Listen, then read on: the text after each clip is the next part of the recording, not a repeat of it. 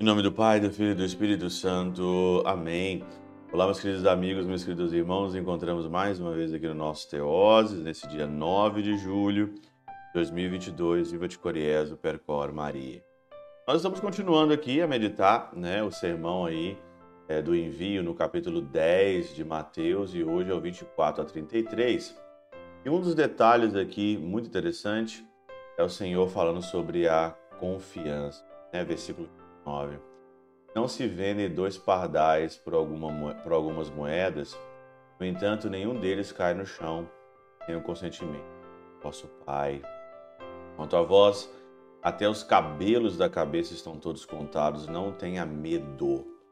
Vós valeis mais do que pardais. Não tenha medo. Esse é o sentido, diz aqui São Jerônimo.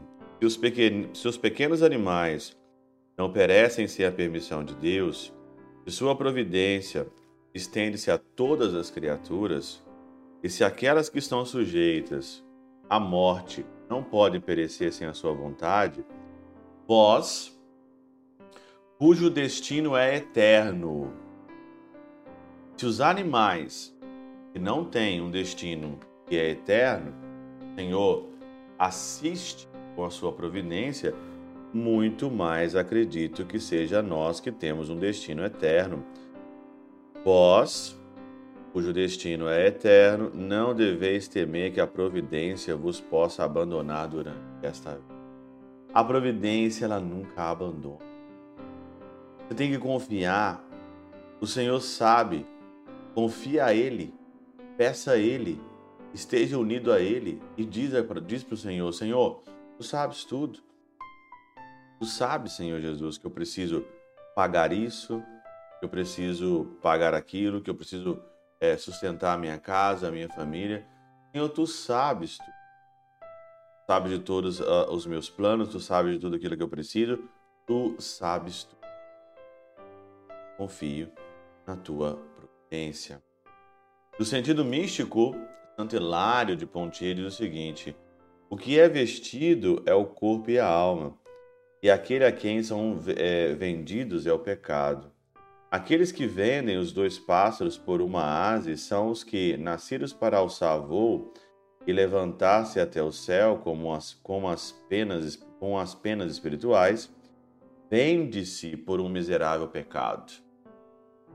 Você foi feito para alçar voo e você se vende por, um pecado mas capturados pelo preço das volúpcias do presente e exposto à venda para o luxo desta vida, corrompe-se inteiramente com tais ações.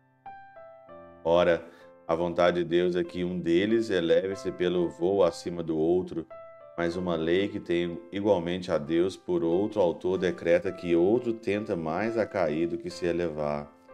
Se as duas alçassem voos juntas, assim como a só, e o corpo teria assim se tornar espiritual. Assim também, se as duas são vendidas ao pecado, a alma contrai o modo de ser terreno do sujeito aos vivos. E os dois tornam-se apenas um e é abandonado.